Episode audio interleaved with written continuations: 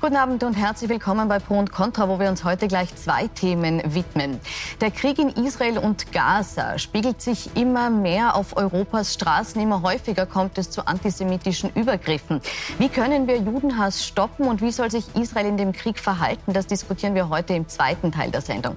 Wir beginnen aber mit den Lohnverhandlungen der Metaller, die bekanntlich maßgeblich sind für viele weitere Kollektivvertragsverhandlungen. Vier Gesprächsrunden hat es bereits gegeben, bis jetzt aber ohne Erfolg. 11,6 Prozent fordern die Arbeitnehmer. Weil die Arbeitgeber nicht bereit sind, das zu zahlen, gibt es seit Montag Warnstreiks. Die Arbeitnehmer sind in ganz Österreich angefressen auf dieses Angebot. Sie wollen ja nicht verhandeln, sie wollen uns kein Geld geben und damit ist davor erledigt für die Firmen. Ich sage einmal, gerade die Metallindustrie ist einer der Zweige, der was in die, im letzten Jahr schon einiges an Gewinn auch gemacht hat. Wie viel steht den ArbeitnehmerInnen jetzt zu? Was können sich die Unternehmen leisten? Und wie wirken sich die Lohnerhöhungen auf den Standort Österreich aus? Darüber diskutiere ich jetzt im Studio und begrüße recht herzlich Karl Dürtscher, Bundesgeschäftsführer der Gewerkschaft GPA DJP und einer der Chefverhandler der ArbeitnehmerInnen in den aktuellen KV-Verhandlungen der Metaller. Guten Tag. Guten Abend. Und Thomas Salzer, Präsident der Industriellen Vereinigung Niederösterreich und Geschäftsführer von Salzer Papier, hat ebenfalls lange Jahre KV-Verhandlungen für die Papierindustrie geführt. Vielen Dank fürs Kommen. Das Tauziehen um höhere Entgelte beschäftigt uns jedes Jahr aufs Neue. Auch Streiks sind nicht ungewöhnlich. In diesem Jahr ist die Situation aber besonders angespannt. Zum einen, weil wir eine extrem hohe Inflation haben, aber auch eine schlechte Wirtschaftsprognose. Herr Dörtscher, die Arbeitnehmerseite hat sich jetzt äh, pardon, die Arbeitgeberseite hat sich von ihrem ursprünglichen Angebot, den 2,5 Prozent, so ein Stück weit wegbewegt in den Verhandlungen. Sie beharren auf 11,6 Prozent. Wie begründen Sie das? Wir haben eine sehr hohe Inflationsrate, wie Sie schon gesagt haben, 9,6 Prozent. Und wir haben äh, zwei Prozent zusätzlich gefordert, weil die äh, Menschen, die gearbeitet haben, das ganze Jahr auch am Ertrag beteiligt werden sollen.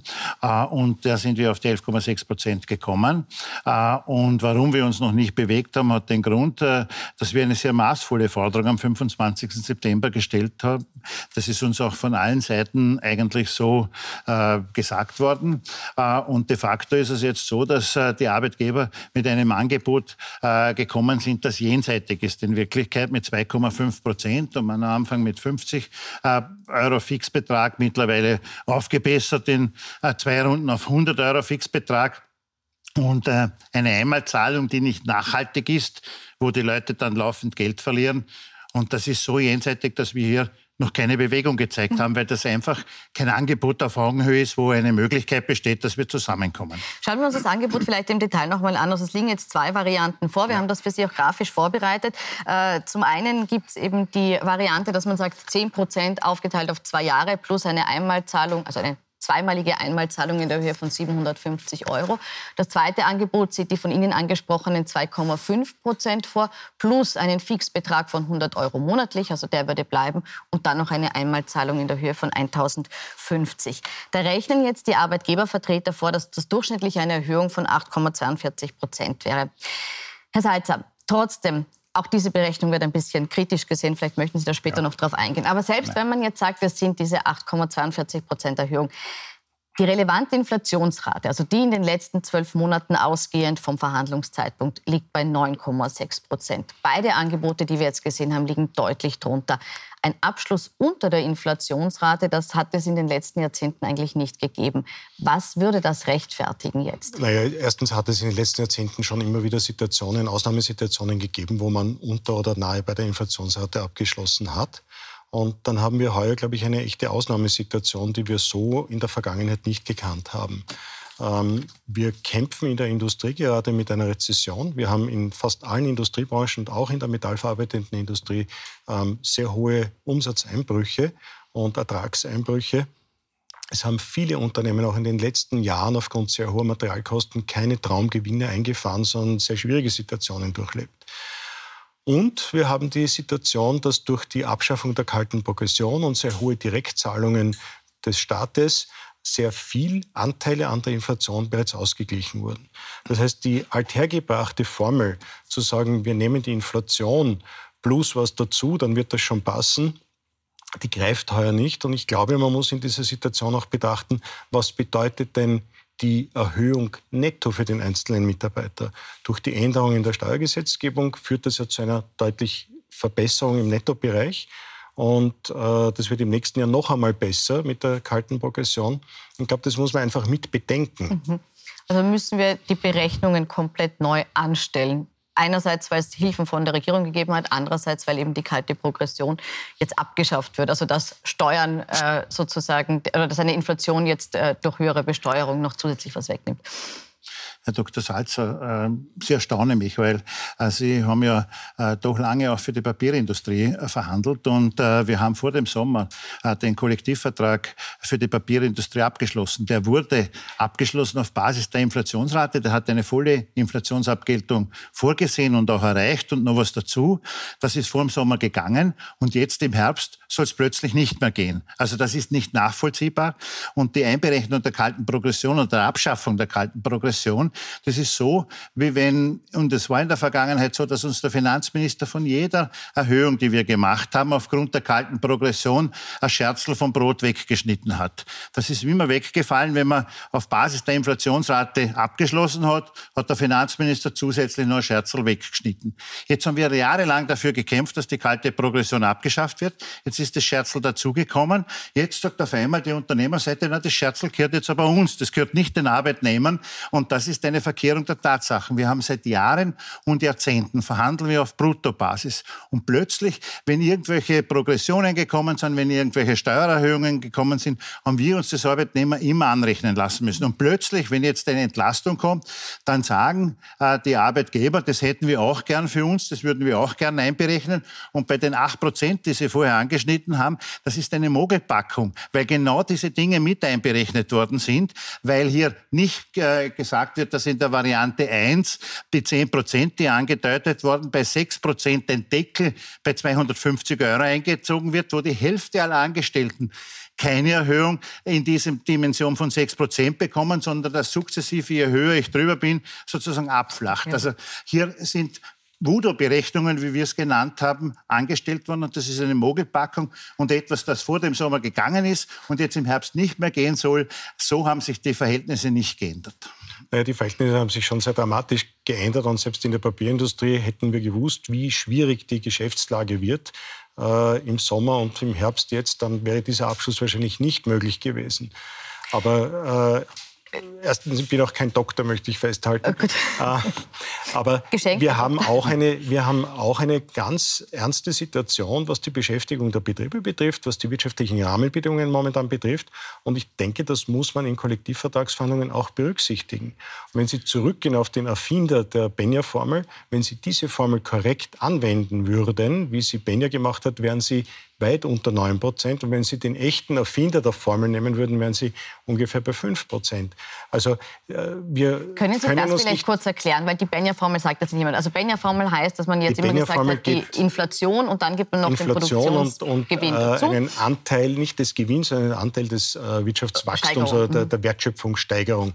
So, wir haben aber in der Industrie keine Wertschöpfungssteigerung, wir haben einen Wertschöpfungseinbruch momentan.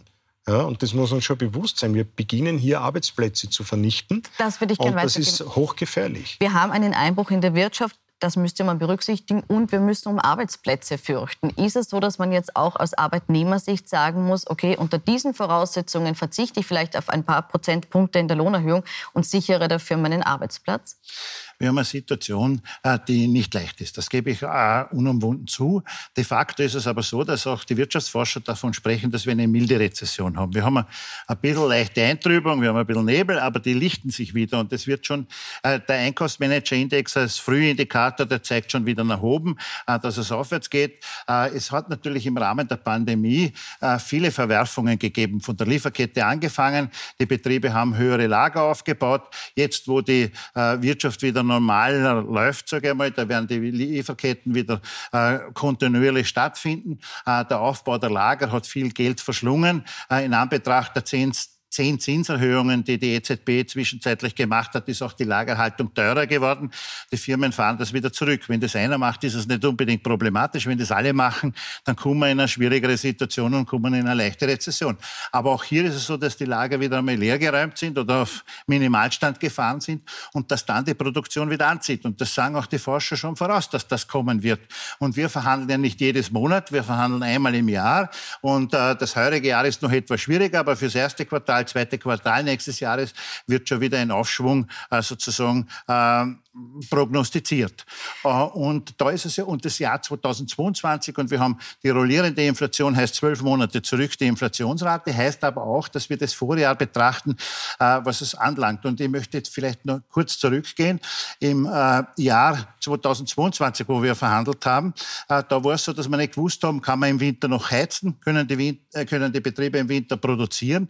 Beides war möglich, glücklicherweise muss man dazu sagen. Und das Jahr 2022 ist besser gelaufen. Wir haben 2022 bei einer Inflationsrate von 6,3 Prozent äh, die Verhandlungen begonnen. Die monatliche Inflationsrate war damals schon 10 Prozent. Da haben wir gesagt, das wird verdammt schwierig für die Leute, das zu stemmen. Haben wir gesagt, macht euch nichts draus, wir verhandeln auf Basis der rollierenden Inflation und das kriegt ja nächstes Jahr. Mhm. Jetzt treten wir an, wo umgekehrte Vorzeichen sind. Äh, die rollierende Inflation ist höher mit 9,6 Prozent.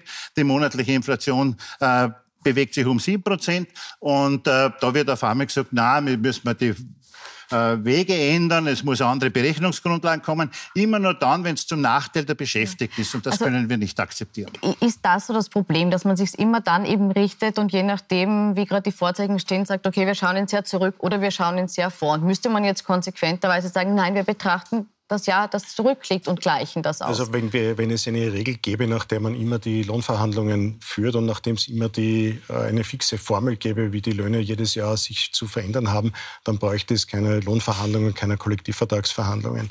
Der Sinn der Verhandlungen ist, dass man abhängig von der wirtschaftlichen Situation, äh, aber auch unter Berücksichtigung der Inflation und der Kaufkraft der Menschen eine gemeinsame Lösung findet, mit der sich beide in die Augen schauen können am Ende des Tages und sagen, das ist ein Abschluss, der tut uns beiden weh, dann ist er richtig. Ich hoffe, dass es auch heuer wieder dazu kommen wird. Man muss aber wirklich berücksichtigen heuer, dass es erhebliche Ausgleich der Inflation gab, der Kosten gab. Ähm, es kommt in der Metallindustrie auch noch dazu, dass die ja keine niedrigen Gehälter zahlt, sondern sehr gute Gehälter und auch Löhne zahlt. Es gibt in der Metallindustrie sowohl im Arbeiter- als auch im Angestelltenbereich Vorrückungen alle zwei Jahre für ganz viele der Mitarbeiter. Das heißt, die tatsächlichen Lohnerhöhungen fallen deutlich über dem, was abgeschlossen wird, aus. Wenn man das über mehrere betrachtet, ist das ein erheblicher Betrag.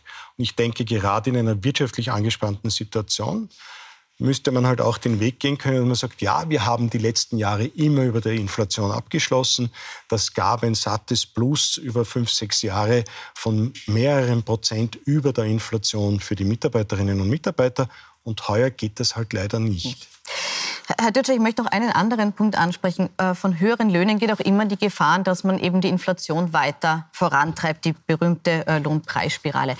Befürchten Sie nicht, dass mit dieser Forderung von 11,6 Prozent genau das passiert, dass man die Inflation nämlich weiter anheizt? Nein, das befürchte ich überhaupt nicht. Es ist gerade gestern eine Studie des WIFO herausgekommen, die genau besagt, diese immer wieder ins Treffen geführte Lohnpreisspirale gibt es nicht. Was wir feststellen können im heurigen Jahr ist eine Gewinnpreisspirale, dass Gewinne ausbezahlt worden sind. Betriebe haben die Kosten erhöht, äh, die, die Preise erhöht und die Kosten sind nicht mitgewachsen. Das ist genau das Thema. Hier sind die Spannen teilweise viel größer geworden und das Problem ist, äh, die Beschäftigten können ihre Preissteigerungen nicht weitergeben. Die müssen die Preise bezahlen. Und wir können nur in den jährlichen Lohnverhandlungen und Gehaltsverhandlungen, in die wir eintreten, können wir versuchen, hier einen Ausgleich zu schaffen. Und äh, das bemühen wir uns auch, dass das jetzt gelingt und dass hier eine Nachhaltigkeit besteht. Und wenn die Regierung die Fehler gemacht hat, dass sie einmal Zahlungen macht, dass sie sogenanntes Helikoptergeld unter die Bevölkerung gestreut hat, das ist nicht mehr wirksam. Das kriegt man auch nicht mehr. Das ist dann verloren für die Zukunft. Und das wollen wir nicht. Wir wollen eine Nachhaltigkeit haben, weil auch die Inflation ist nachhaltig. Es wird immer wieder gesagt, ja, die Inflation sinkt. Das stimmt nur nicht. Sie steigt nur weniger stark in Wirklichkeit. Aber die Preise gehen in Summe nicht zurück, sondern sie steigen nach wie vor äh, und derzeit heute eben mit 7 Prozent oder 6 Prozent. Aber de facto ist es immer ein, ein, ein Hochhandeln in Wirklichkeit beim Preis und das gehört auch entsprechend Berücksichtigung abgegolten. Mhm. Sie haben vorher angesprochen, dass der Einkaufsmanager-Index eh schon wieder hinauf zeigt und die, die Rezession nicht so stark ist. Und das stimmt nur für die Industrie nicht. In der Industrie haben wir einen ganz vehementen Einbruch und wir haben wirklich in vielen Branchen mehr als zweistellige Einbrüche. Und der Einkaufsmanager-Index ist ja nicht positiv, er ist nur nicht mehr so negativ, wie er noch vor einigen Wochen war. Das heißt, der geht immer noch hinunter. Also man geht immer noch davon aus, dass das weiter hinuntergeht. Und wir sind noch weit davon entfernt, leider, dass sich die wirtschaftliche Lage bessert. Wir müssen uns schon die Frage stellen, in der Metallindustrie haben wir einen hohen Lohnkostenanteil.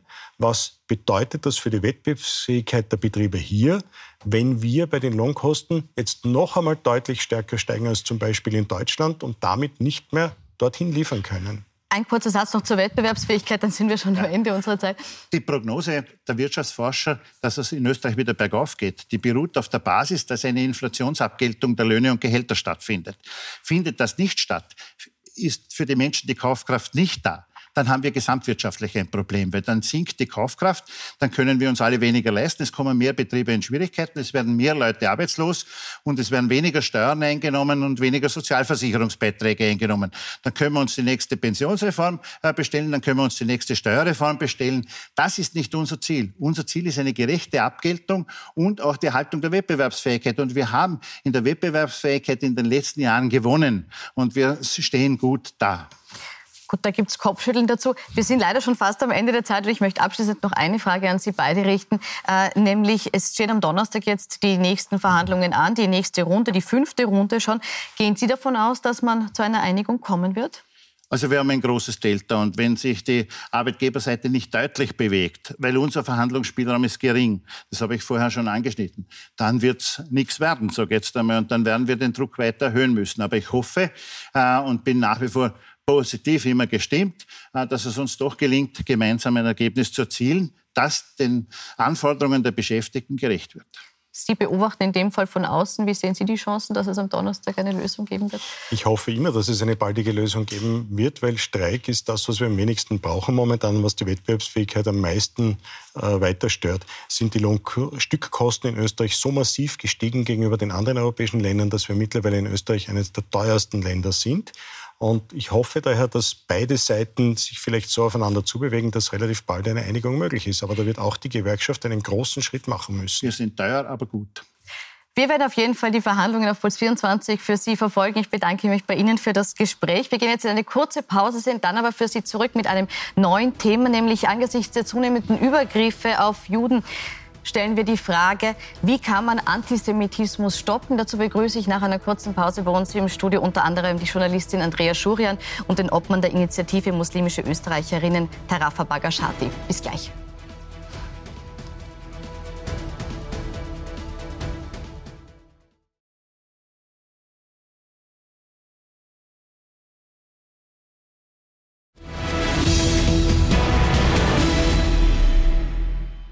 Willkommen zurück bei Pro und Contra, wo wir jetzt das Thema wechseln und in den Nahen Osten blicken. Die israelischen Streitkräfte sind mittlerweile bis ins Zentrum von Gaza-Stadt vorgedrungen. Sie greifen jetzt gezielt die Tunnelanlagen an, die Tunnelanlagen der Hamas an und setzen weiter auf schwere Bombardements. Gleichzeitig sagen UNO und WHO, genug ist genug und fordern eine Waffenruhe angesichts der Lage für die Palästinenser im Gazastreifen, die sich immer mehr verschlimmert. Wie soll sich Israel in diesem Krieg verhalten? Verhalten und wie können wir den Judenhass stoppen, der in Europa immer mehr zunimmt angesichts dieses Krieges. Darüber diskutiere ich jetzt mit Bini Gutmann. Er ist Mitglied des Exekutivkomitees des Jüdischen Weltkongress. Tarafa Bagashati, Obmann der Initiative muslimischer ÖsterreicherInnen, heute auch entsandt von der IGGÖ, der Islamischen Glaubensgemeinschaft in Österreich. Ich begrüße Andrea Schurian, Autorin und Journalistin sowie Chefredakteurin von NU, dem jüdischen Magazin für Politik und Kultur. Und Cengiz Günay, Direktor des Österreichischen Instituts für internationale Politik und Islamismus und Nahostexperte. Vielen Dank fürs Kommen. Herr Gutmann, ich möchte gerne mit Ihnen beginnen. Nach 30 Tagen im Krieg und tausenden Toten auf beiden Seiten fordert jetzt also die UNO eine sofortige Waffenruhe. Soll Israel angesichts der wirklich schlechten Versorgungslage im Gazastreifen die Waffen zumindest temporär ruhen lassen? Was Israel, was wir als Juden und Jüdinnen auf der ganzen Welt vor genau einem Monat erlebt haben, war das schlimmste Pogrom, das schlimmste Massenmord an Juden und Jüdinnen seit der Shoah. An diesem Tag wurden 1400 Menschen, man kann es nicht anders sagen, auf brutalste Art und Weise abgeschlachtet. Mehr als 3000 Menschen wurden verletzt, verfolgt, vergewaltigt und 240 Menschen wurden von der Hamas in den Gazastreifen verschleppt. Diese Menschen sitzen jetzt im Gazastreifen und erleben wahrscheinlich ein Martyrium, das wir uns alle nicht vorstellen können. Auf diese Gewalt muss Israel reagieren. Ähm, auf diese Gewalt kann Israel nicht unbeantwortet lassen. Und da muss man sagen, jeder einzelne Mensch, der im Gazastreifen stirbt, jeder Zivilist, der stirbt, ist eine Katastrophe. Ähm, alle Geschichten, die aus dem Gazastreifen kommen, sind herzzerreißend. Aber verantwortlich dafür ist vor allem die Hamas. Die Hamas, die einen genozidalen Angriff auf Israel gestartet hat. Die Hamas, die Zivilisten daran hindert zu fliehen.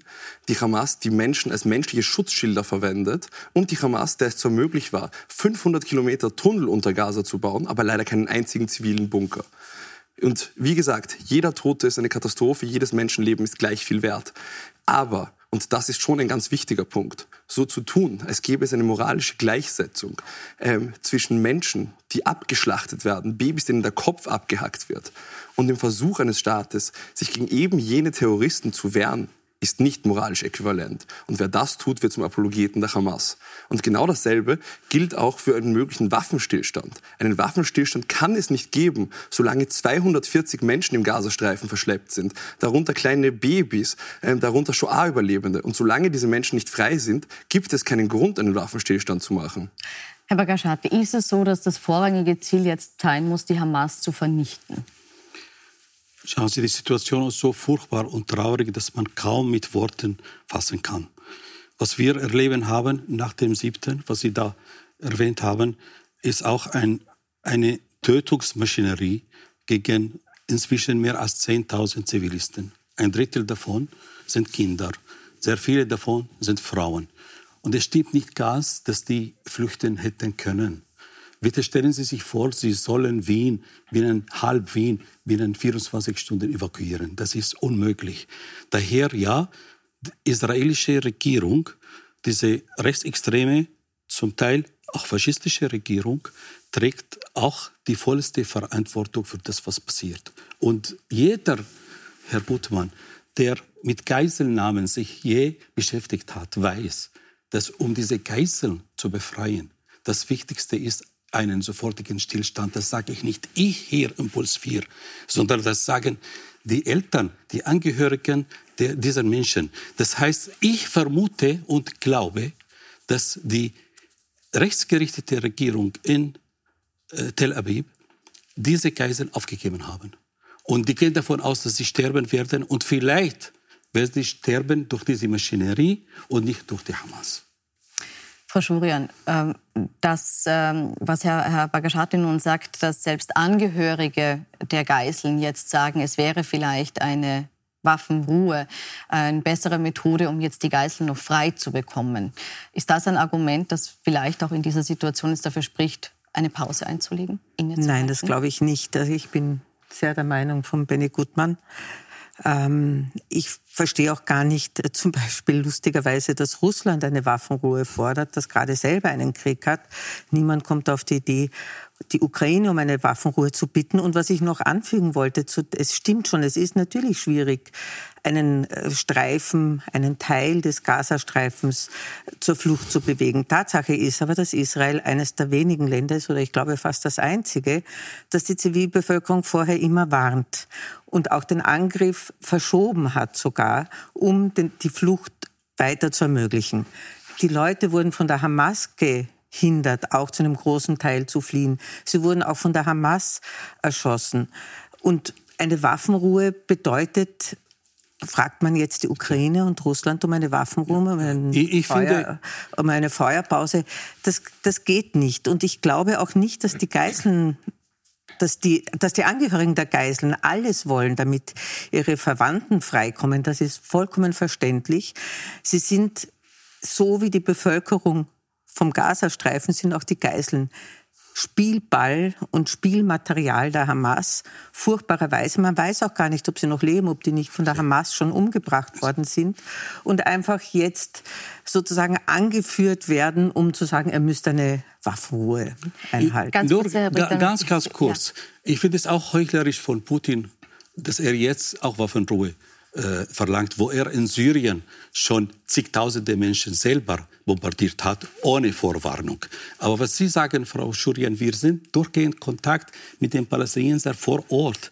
Ich bin nicht nur im Facebook, sondern Freunde. In Wien hat ein Ingenieur äh, 40 Menschen vor seiner Familie getroffen. Hier in Wien, einen der bekanntesten Imame hat seine Schwester und Kinder äh, verloren. Eine ganze Familie aus, aus Deutschland ist, sind verloren. Alle bestätigen, dass die keine Chance hatten zu flüchten und auch nicht äh, vorgewarnt wurden. Es, grad, es geht gar nicht technisch bitte, dass man vorwarnt, eine Million Menschen und nachher 10.000 umbringt. Ganz gut, da würde ich Sie jetzt gerne ins Boot holen. Also jetzt äh, war hier gesagt worden, es, es, es gibt äh, Vorwarnungen für die Zivilbevölkerung in Gaza. Ähm, es ist ja auch äh, klar, dass das ähm, Israel mittlerweile Hilfskonvois bis zu einem gewissen Grad aus Ägypten reinlässt in den Gazastreifen. Ähm, es ist aufgerufen worden, dass die Zivilisten vom Norden des Landes in den Süden des Landes fliehen sollen. Macht Israel schon das Maximum, was man machen kann, um Zivilisten zu schützen? Nein, also ich, ich glaube, dass Israel leider in einer sehr großen Zwickmühle ist. Ja? Man muss auf diese Terroranschläge reagieren, das ist klar. Ich glaube, jeder Staat muss darauf reagieren. Ich fürchte nur, dass die Art der Reaktion und diese, wie es genannt wird, Kollateralschäden langfristig, mittel- und langfristig Israel eher schaden. Ich fürchte, dass das nicht die richtige Politik ist. Diese Gewalteskalation und die humanitäre Krise, zu der das führt, ob jetzt Hamas und die israelische Armee, ich glaube, dass ein Krieg blutig und grauslig ist. Ähm, ich fürchte nur, dass das nicht die, die Lösung sein wird. Israel wird langfristig nicht den Gazastreifen kontrollieren können. Und was auch bedenklich ist, ist, dass im Westjordanland viele, viele rechtsextreme Siedler die Situation jetzt ausnutzen und Palästinenser aus verschiedenen Dörfern verjagen und dort auch sozusagen eine de facto Situation herstellen wollen. Das heißt, es ist eine sehr explosive Lage und ich glaube, Israel ist wohl beraten, hier gut zu agieren und dass das die Bodenoffensive verzögert wurde, war wohl auf Druck der USA. Ich glaube, dass Israel viel früher das gestartet hätte. Sie wollten noch reagieren. Es gibt zwei Prioritäten nun. Die erste Priorität ist, die Geiseln frei zu bekommen. Die zweite Priorität ist, die Hamas auszuschalten. Wenn ein Waffenstillstand bedeutet, dass die Geiseln freikommen, selbstverständlich soll dann ein Waffenstillstand eingegangen werden. Allerdings gibt es im Moment kein Indiz dafür, dass ein Waffenstillstand auch nur zur Freilassung eines einzigen Geisel führen würde. Ganz im Gegenteil. Die Hamas hält seit über zehn Jahren zwei israelische Zivilisten gefangen und die Leichen von zwei israelischen Soldaten, ist nicht bereit, in irgendeiner Art und Weise darüber zu verhandeln. Die Hamas hat am 7. Oktober gezeigt, dass es ihr genau darum geht, was in ihrer Charta steht. Möglichst viele Israelis, möglichst viele Juden und Jüdinnen umzubringen, und zwar in Israel und auf der ganzen Welt. Die Hamas übt genozidale Gewalt aus und die muss bekämpft werden. Ohne äh, Einschränkung bekämpft werden, sagen Sie. Nun ist ja das erklärte Ziel Israels, wir haben es jetzt eh schon genannt, einerseits die Geiseln zu befreien, andererseits die Hamas vollständig zu vernichten, jetzt hier in der Region Gaza. Bislang hat es geheißen, wenn dieses Ziel erreicht ist, wolle man sich aus Gaza zurückziehen. Jetzt hat Israels äh, Premier Benjamin Netanyahu gestern gesagt, äh, oder in der Nacht gesagt, in, in den USA in einem TV-Interview, Israel wolle für unbestimmte Zeit die Verantwortung für die Sicherheit im Gazastreifen übernehmen. Herr Bagashati, ist das jetzt notwendig, um die Sicherheit Israels Israels mittelfristig zu garantieren? Es ist notwendig für das Überleben von Herrn Netanyahu und seiner Regierung. Die wollen, dass das eskaliert. Die wollen, die wissen, dass sie gehasst sind Entschuldigen Sie, da muss ich Sie jetzt unterbrechen, aber dass es dort Krieg gibt, ist ausschließlich Schuld der Hamas. Das, habe das ich, ist nicht Schuld Sie, von Frau Israel. Schurian, ich rede jetzt über eine Situation, 24 Tage nach 7. Oktober.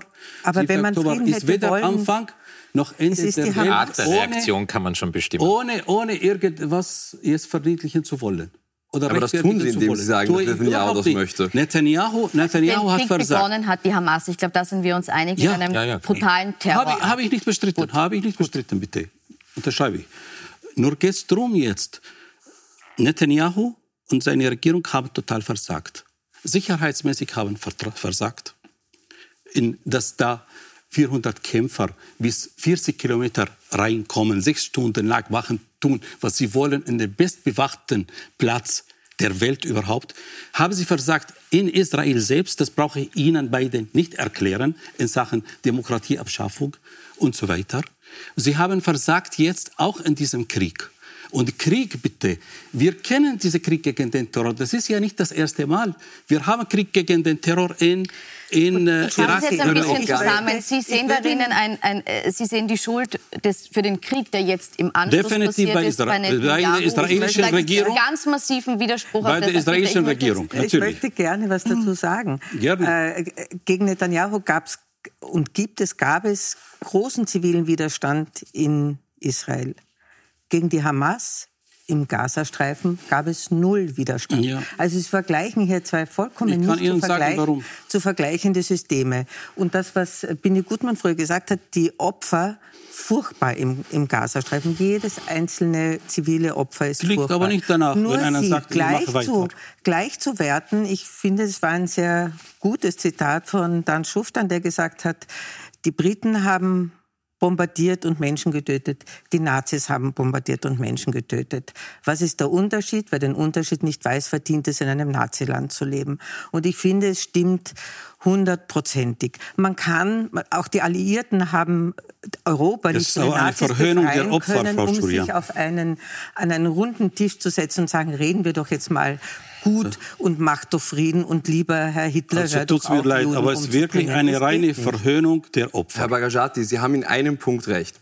Es war ein Sicherheitsversagen von Israel und die aktuelle israelische Regierung ist die rechtsextremste mhm. und antidemokratischste Regierung, die Israel je hatte. Aber all das hat absolut nichts damit zu tun, was die Hamas am 7. Oktober gemacht hat. Das haben wir schon. Für die Hamas, und ich würde jetzt gerne aussprechen, macht es absolut keinen Unterschied, ob der Premierminister Israels Netanyahu, Ben-Gvir oder Yitzhak Rabin heißt. Mhm. Der Hamas geht es darum, möglichst viele Juden und Jüdinnen auszulöschen. Und der Hamas geht es nicht um die ja. Zivilbevölkerung in Gaza. Ein Hamas-Sprecher selbst hat vor wenigen Tagen gesagt, die Zivilisten in Gaza sind nicht unsere Verantwortung. Und die Zivilisten soll sich jemand anderer kümmern. Es bezweifelt ja niemand den Krieg gegen die Hamas. Es geht darum, dass es ein humanitäres humanitäres Leid in Gaza gibt. Und ich glaube, da sind wir uns alle einig, dass das nicht so sein sollte. Ja? Also zu sagen, das ist sozusagen ein Kollateralschaden und es gibt keine andere Möglichkeit. Es gibt immer andere Möglichkeiten. Aber konzentrieren wir Nicht uns so lange 240 wären, israelische Geiseln führen. Was wären Ihrer Meinung nach die Alternativen? Zu einem Bombardement und zu einer Bodenoffensive, wie Israel sie jetzt gestartet ja, das Ist, ich, ich weiß, es ist nicht einfach zu beantworten. Ich glaube, dass dieses flächendeckende Bombardement des äh, Gazastreifens, den Leuten äh, das Wasser und den Strom davor abzuschalten, dass das wirklich an der Grenze ist von dem, was in einem Krieg vertretbar ist. Ich verstehe, dass Israel gegen die Hamas vorgehen muss. Ich bin mir aber sicher, dass es auch andere Möglichkeiten da gibt, gerade bei einem Staat wie Israel, der hochspezialisiert ist und eine lange Erfahrung in der Auseinandersetzung mit Terrorismus und terroristischen Anschlägen hat. Es ist eine ganz bewusste Wahl der Kriegsführung, die ich kritisiere. Und ich glaube, dass das dazu führt, dass, oder dass man es in Kauf nimmt, aber, dass auch so viele aber können Sie es benennen? Welche Alternativen könnten Sie sich vorstellen? Weil naja, es gab Versuche, zumindest zum Beispiel zu vermitteln, ja, dass man diese Geiseln herausbekommt. Ne? Es hat sich Katar eingeschaltet, das war über, über die USA vermittelt, dass man da versucht hat. Ich glaube, dass man eine längere Verhandlungsmöglichkeit da hätte aufmachen können. Wie gesagt, Israel ist eingeschränkt in seinen Möglichkeiten. Es muss reagieren, das ist mir klar. Ich glaube nur, dass dieses Flächen, dieses, wie gesagt, Strom, Wasser und ähnliches abzuschalten und das in Kauf zu nehmen, dass ein großer Teil der Bevölkerung da mitleidet, nicht okay ist. Aber ich frage Sie jetzt ganz ehrlich, Vorschlag. wie wäre das gewesen, wenn Sie das wirklich vergleichen mit Hitler-Deutschland? Was hätten die Alliierten anderes machen können, außer... Ich finde den, den historischen Vergleich, viele, dass er hinkt und da waren. Auch, und da waren auch viele nicht Nationalsozialisten. Ich verstehe, auch viele zivile Ich verstehe, dass es in Israel ein, also ein, Sie haben es ein, ein Pogrom und eine Nach-Nazi-Shoah, äh, das zweitgrößte Massaker an Juden in Israel in dem Fall äh, bezeichnet. Ich verstehe, dass das so wahrgenommen wird. Nur ich glaube, dass der Vergleich hinkt. Es ist jetzt nicht Nazi-Deutschland der Gegner, sondern es ist der Gegner Nein, zum Hamas. Glück hat die Hamas die Möglichkeiten nicht, die Nazi-Deutschland so, ja. hat. Sonst ja. würden sie genau dasselbe also machen, finde, was Nazi-Deutschland gemacht hat. Und, und das, was Israel gerade werden. tut, ist das genau ist das zu verhindern. Ich weiß, man also gedenkt immer lieber toten Juden. Mhm. Aber es gibt heutzutage zum Glück sagen, lebende Juden und Jüdinnen, die sich wehren können gegen genozidale Gewalt. Also ich finde, ich finde den Vergleich wirklich, es tut wirklich weh. und würde ich Sie beide wirklich bitten, zurückzunehmen, die Bevölkerung Gaza jetzt mit dem Nazi-Deutschland zu, zu, zu vergleichen, in irgendeiner Weise. Ich finde es wirklich, tut es mir leid, eine glatte Verharmlosung von Nazi-Verbrechen. Ich glaube, ich muss mir von Ihnen nicht anhören, was eine, Ver auch, was, auch, was auch, eine Verharmlosung von Nazi-Verbrechen ist. Alle vier zwei- Großeltern von mir sind schon A-Überlebende. Ich glaube, ich muss mir das von Ihnen Aber wirklich nicht historische anhören. Vergleiche sind immer problematisch. Das mag sein, aber jedenfalls Ge- Gehen kann der Herr Schritt jedenfalls mir weiter, nicht gehen wir sagen, was vielleicht eine einen Schritt Verharmlosung weiter ins Hier und Jetzt noch einmal ist. Ich sage nicht Sie, ich sage solchen Vergleich. Und dabei bleibe ich. Ich werfe Ihnen nichts vor. Ich verstehe sogar all, was Sie sa- sagen. Habe ich vollstes Verständnis. Ich sage, der Vergleich ist eine Verharmlosung. Aber zur Lösung. Zur Lösung ist Einbindung der arabischen Länder, inklusive diejenigen, die gute Kontakte haben zu Israel, aber auch gute Kontakte haben zu Hamas in der Türkei. Ausschalten der Iran aus den Verhandlungen, weil wirklich der Iran ist de facto der einen, der mitspielt, auch dann, wenn ich glaube, dass er nicht derjenige, der äh, den Befehl gegeben hat. Aber er ist stark drinnen. Daher Einbindung der arabischen Länder, der Türkei auch, und versuchen eine Wiedervereinigung der palästinensischen äh, Bereiche, Gebiete, Gaza, Westjordanland und endlich einmal reden über eine palästinenser Staat. Und bitte, wir reden alle über den Aber- Hamas. aber Aber all das geht da- direkt gegen das, was die Hamas möchte. Ja, die Hamas weiß ist das ich. Hindernis. Das weiß ich, das weiß ich, das soll, das weiß ich, das soll Hamas behindert, gehindert werden. Und, und wenn Hamas morgen nicht gäbe, hypothet- hypothetisch, was macht diese Regierung in Westjordanland? Diese Regierung bitte redet von Transfer in Westjordanland. Wir reden nicht, dass Sie jetzt Ich sagen, mir gar nicht schwer, diese Regierung dass- zu verurteilen. Ich habe eine Demonstration in Wien organisiert gegen diese Regierung. Finde ich wunderbar. Aber das, Da was die Hamas derzeit macht, hat Aber absolut Bagash- nichts damit zu tun. Also, also noch einmal. Sie sind jetzt schon einen Schritt weiter. Ich- Wieder, Also Sie, Sie sind der Meinung, dass die, die anderen arabischen Staaten hier nun die Hamas vernichten sollen und nicht die Israelis. Nein, die soll nicht Hamas verrichten. Sie soll eine Lösung, eine politische Lösung Aber welche finden. politische Lösung man politische Lösung. solange es die. Hamas Das Problem ist, dass man über Jahrzehnte einen Verhandlungspartner, den man theoretisch gehabt hätte, die Autonomiebehörde, bewusst demoliert hat. Es ist leider in diesem Kontext dann die Hamas ist erst dadurch groß geworden in Gaza. Das heißt also, man trägt über die Jahrzehnte sozusagen auch eine Mitverantwortung, indem man vernünftige Leute auf der anderen Seite nicht auf, sondern abgebaut hat. Jetzt steht man vor dem Scherbenhaufen, dass man eigentlich niemanden auf der palästinensischen Seite hat. Es ist die Autonomiebehörde delegitimiert, korrupt, veraltet und so weiter.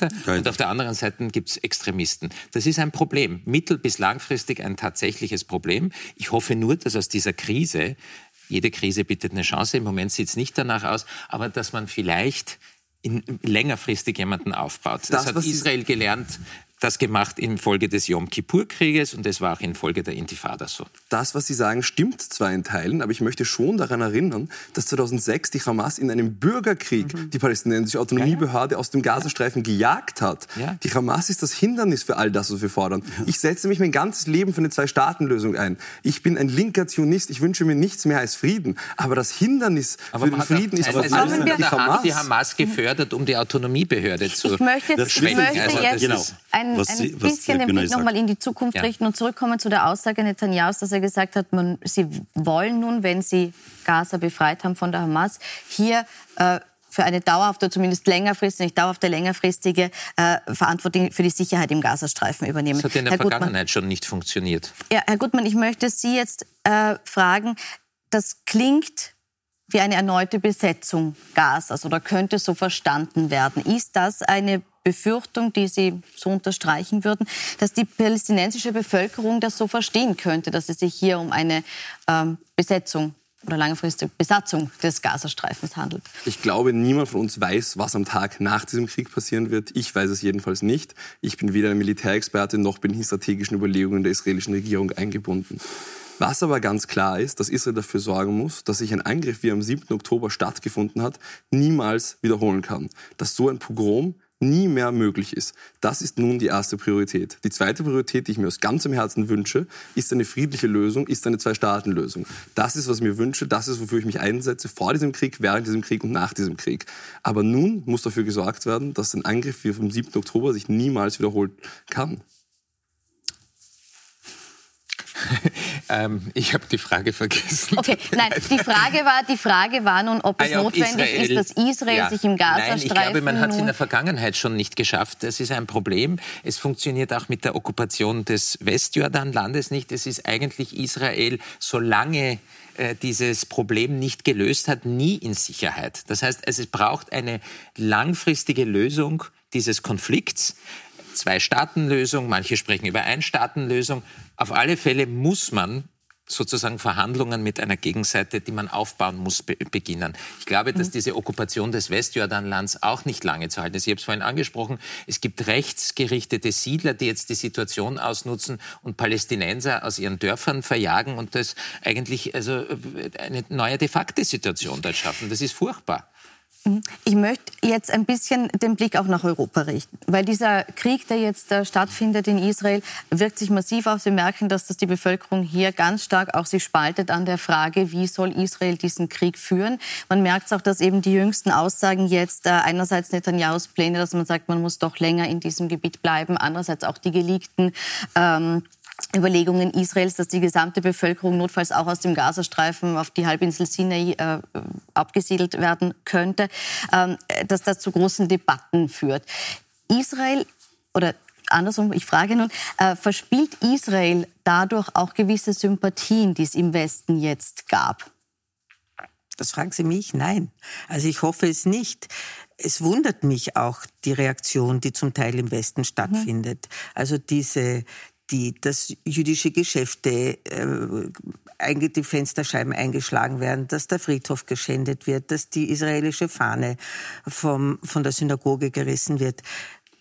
Das ist nämlich so, als hätte etwas stattgefunden, wo man palästinensische, also sozusagen es wird genau umgekehrt. Also man hat sich erwartet eine große Solidarität mit einem Land, mit einem Die aber Volk, auch da ist, muss man sagen das hat man beim Milchtermeer gesehen, dass die Solidarität ja, das mit Israel genauso gesehen, hier ist. Es ist auch da, ja. aber gleichzeitig ist auch äh, eine ganz große und für mich auch erschreckende Anzahl von Menschen, die bei Demonstrationen Tod Israel schreien und äh, die Hamas-Fahne spazieren tragen, die in Österreich verboten ist. Das ist ungefähr so absurd, wie wenn hier Neonazis mit einem Hakenkreuz herumlaufen würden.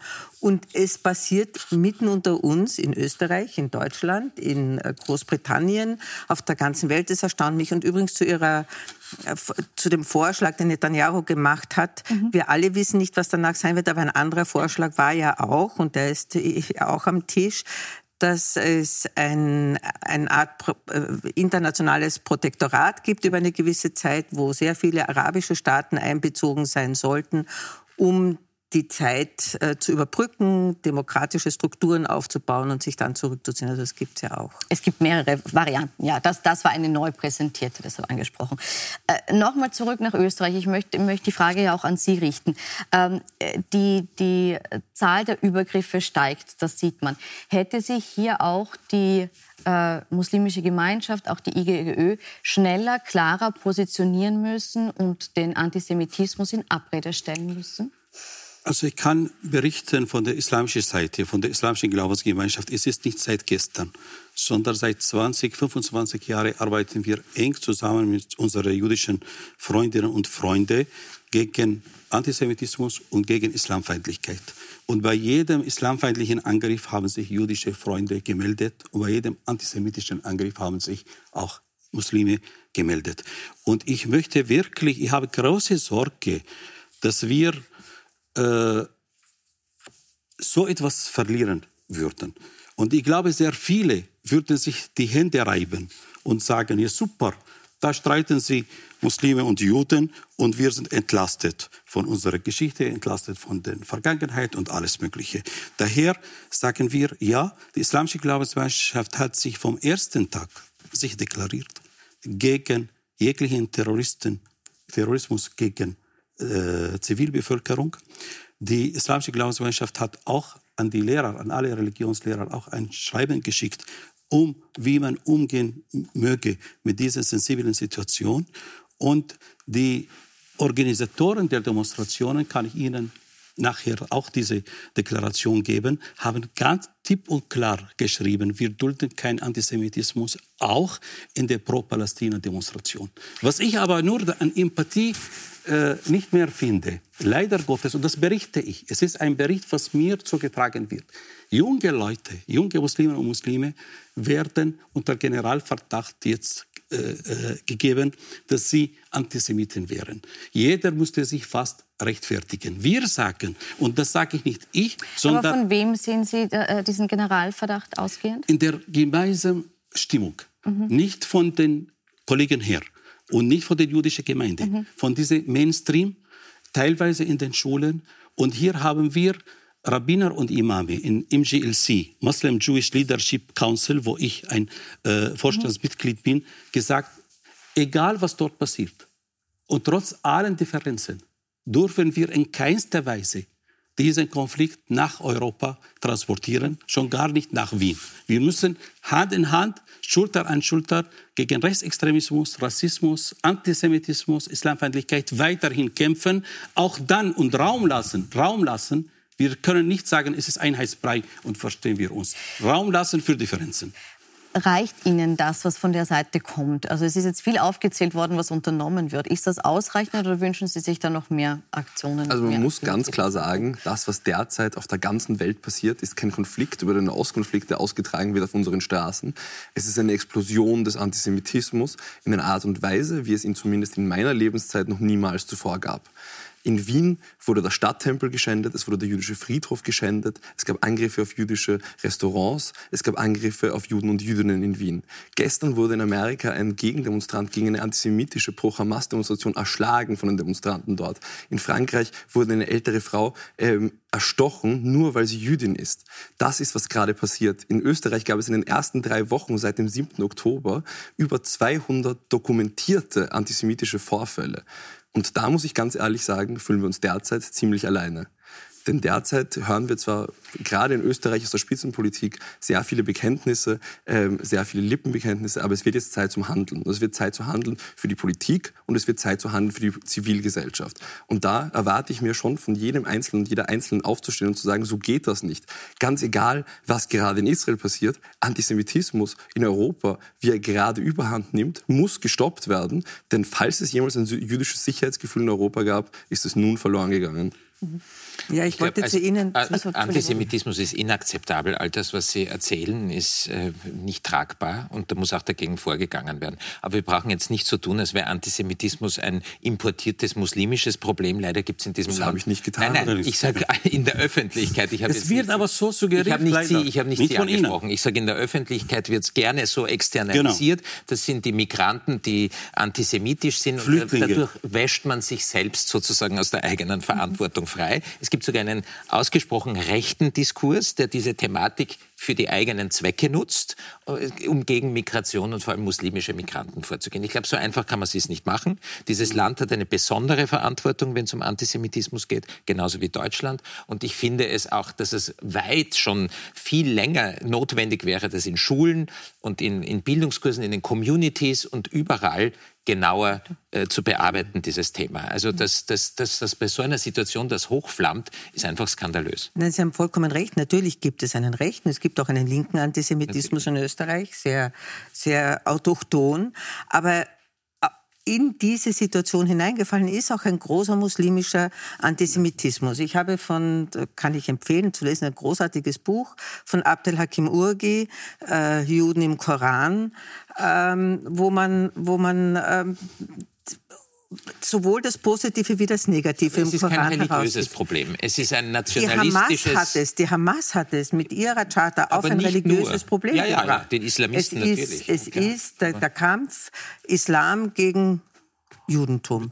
Das ist Aber nicht das der ist- Kampf von Zionisten stimmt. gegen eine arabische Aber es gibt, auch, Bevölkerung. es gibt auch eine andere auch Dimension. Es ist auch der arabische Nationalistis, äh, Nationalismus, sehr anti-israelisch natürlich. Und das sind oft die Trennlinien, was ist anti-israelisch und was ist antisemitisch, ja. sehr knapp. Ich- ich- und viele sind da nicht sensibilisiert dafür. Und ich hätte gerne an den Herrn Bagashati eine Frage. Sie haben geschrieben, Sie wundern sich, dass immer alle von der muslimischen Bevölkerung eine Distanzierung wollen von Mhm. der Gewalt. In Ganz ehrlich, wenn äh, etwas passiert, das sehr eng mit der Glaubensgemeinschaft verbunden ist, was ist eigentlich so erstaunlich daran, dass man sich eine Distanzierung und eine Solidarität wünscht, und zwar öffentlich und in Demonstrationen? Ja. Also ich würde mir Ja. denken, Free Erkläre Gaza from Hamas wäre zum Beispiel ein Die guter Distanzierung, was ich meine, ist sofort passiert. Die Verurteilung ist sofort passiert. Was ich meine mit dieser Distanzierung, dass jeder Muslim unter Druck gesetzt wird, sich distanzieren zu müssen, Bei jeder, ob Mohammed, Mohammed-Karikatur gibt es sofort unglaubliche Demonstrationen, Aber wie, weil man so furchtbar zu, zu Antisemitismus.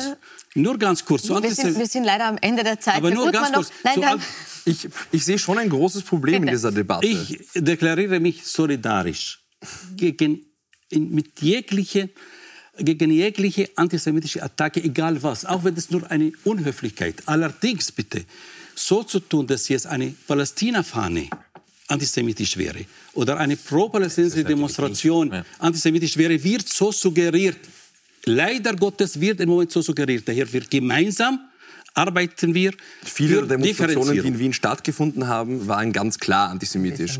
Aber ein Problem, das wir haben, ist, Antisemiten sind immer die anderen. Ganz, ganz viele machen sich jetzt ganz leicht und putzen sich ab, behaupten, es gibt nur muslimischen Antisemitismus, nur rechten, nur linken Antisemitismus.